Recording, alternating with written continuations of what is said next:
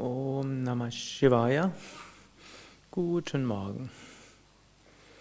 Letzte Woche war Swami Shivanandas Geburtstag. Da habe ich während einiger Satsangs gesprochen über hm, eines seiner Lehrgedichte oder Lehrlieder. Das beginnt mit erste Zeile: Diene, liebe, gib, reinige, meditiere, verwirkliche.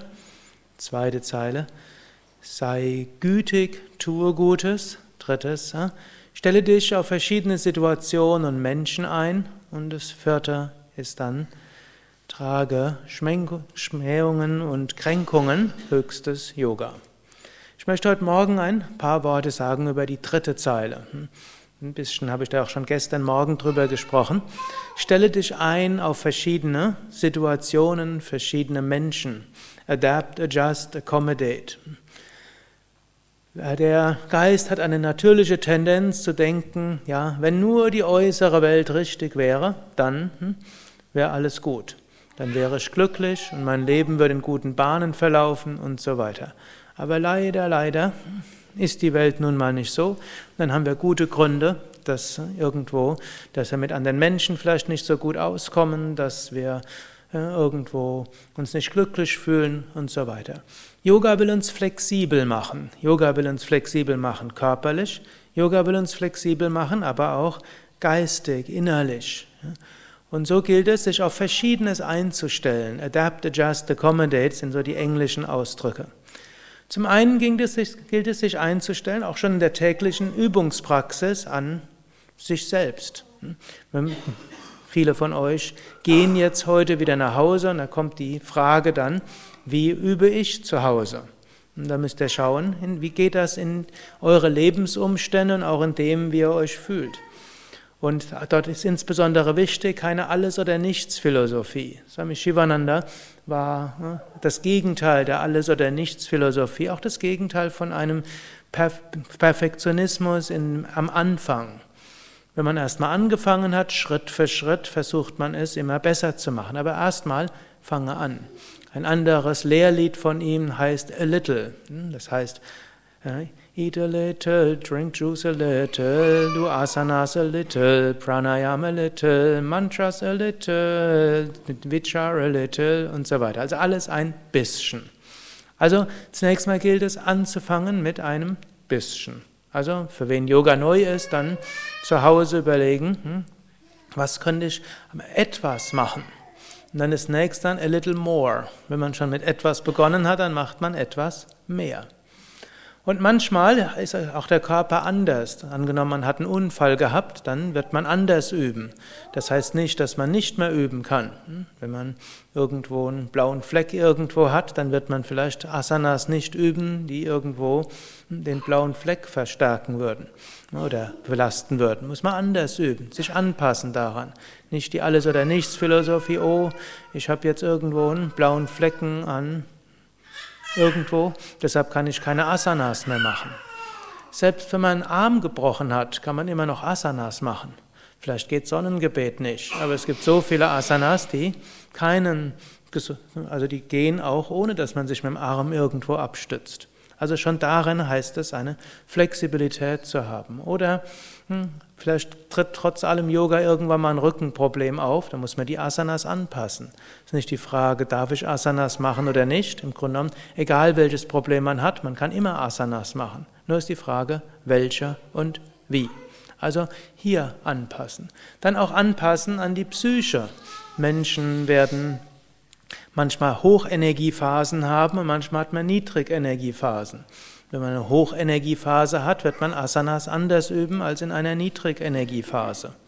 Oder äh, manche von euch sind mit Ayurveda vertraut, da gibt es Vata, Pitta und Kapha. Der Vata-Mensch wird Asanas nicht so üben wie der Pitta oder der Kapha-Mensch. Und hier sage ich etwas anders, als ihr manchmal lernt. Manchmal lernt man einen Kapha-Mensch, also der gemütliche Mensch, der sollte viele Sonnengebete machen, anstrengende Asanas, dass er ins Schwitzen kommt. Wenn ich das so manchmal lese, da denke ich, welcher Kaffermensch macht das? Hm? Den Ratschlag kann man sich typischerweise auch gleich sparen. Das heißt nur, die Kaffermenschen dazu zu bringen, nie Asanas zu üben. Also ein Kaffermensch, der gemütlich ist, der sehr etwas langsam angehen will, der hm, ein bisschen braucht, um die Gänge zu, kümmern, zu kommen, der muss als erstes seine Matte ausbreiten, eine schöne Kerze aufstellen, vielleicht eine Duftlampe anzünden, vielleicht irgendwo eine weiche Matte haben, vielleicht eine schöne meditative Musik im Hintergrund und dann vielleicht erst einmal mit der Anfangsentspannung anpacken. Als nächstes ein paar Krokodilsübungen, so auf dem Rücken, Knie hin, nach vorne und nach links und nach rechts. Und dann vielleicht überlegen, ist das Sonnengebet heute angemessen? Wenn er zum Schluss kommt, dass er die Anfangsentspannung immer weiter ausdehnt vor, aus Angst vor dem Sonnengebet, dann lässt man es halt weg. Vielleicht gestützten Schulterstand, hm, ein Kissen, und dann kommen wir irgendwie noch zum Flug und danach zum Fisch.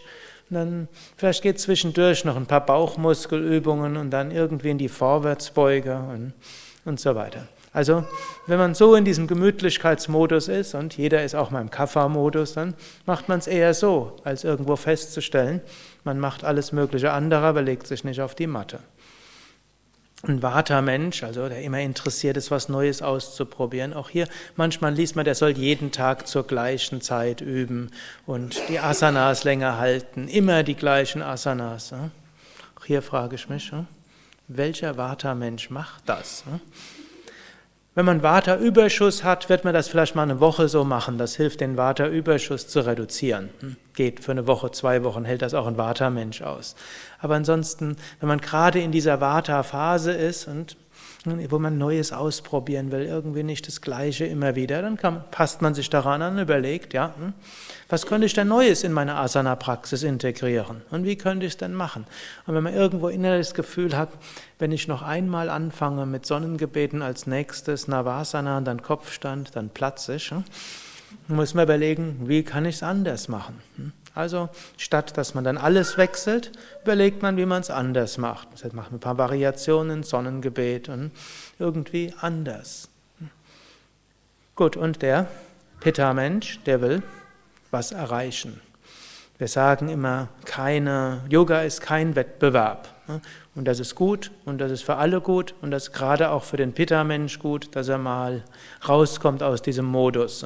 Das will ich erreichen, das ist der Weg dahin, so muss ich machen und vor allem muss ich es besser machen als alle anderen und nachher ein besseres Resultat haben. Also dieser ergebnisorientierte, feurige Mensch, der muss tatsächlich lernen, hm? loszulassen und machen so gut wie es geht. Aber manchmal braucht der Pitta-Mensch auch ein Ziel. Wenn man so ein zielorientierter Mensch ist, setzt man sich ein Ziel. Zum Beispiel kann das Ziel sein, ich will den Skorpion lernen. Oder Ziel kann sein, ich will fünf Minuten in der Vorwärtsbeuge halten. Oder es kann sein, ich will mal zwei Yoga, ich will die ganze Woche lang Yoga üben, ohne ein Ziel zu haben. Ist auch ein Ziel. Die ganze nächste Woche will ich so üben, dass ich nie mich vergleiche mit jemand anders. Also adapt, adjust, accommodate heißt in der Alltagspraxis auch sich einzustimmen auf die körperlichen Bedürfnisse, auch auf die psychischen Bedürfnisse. Und meine Beobachtung ist auch, Menschen sind nicht so festgelegt. Es gibt, meisten Menschen haben eine Vata-Phase, eine Pitta-Phase, eine Kapha-Phase. Und dann kann man darauf eingehen. Und das sind nicht nur die einzigen Phasen, die wir haben. Im Grunde genommen kann man immer überlegen, wenn man merkt, hm, irgendwo Yoga macht mir momentan nicht so viel Freude, wie es mir mal war, kann man überlegen, wie könnte ich denn Asanas und Pranayama üben, dass es mir wieder Freude bereitet. Und fast immer wird die Intuition einem sagen, wie. Letztlich gibt es ja nichts Schöneres als Asanas, Pranayama, Meditation, Mantra singen, irgendwas aus diesem Formenkreis, was man täglich macht. Man muss sich nur fragen, wie kann ich es machen? dass es mir Freude bereitet. Dann gibt es auch Phasen, wo man bewusst Sachen macht, die einem keine Freude bereiten. Es gilt ja auch, Tapas zu üben. Das ist aber ein anderes Thema. Erst müssen wir anfangen und dazu gilt Adapt, Adjust, Accommodate. Ne, so zum, sich einzustimmen und zwar auch in dem, was wir tun, auf unsere, unsere körperlichen Bedürfnisse, auf unsere psychischen Bedürfnisse. Es so zu machen, dass wir es mit Engagement, mit Freude machen können, wie es Patanjali sagt, Sakshatkara, mit Enthusiasmus, mit Freude, mit Hingabe und mit guter Bewusstheit. Ja,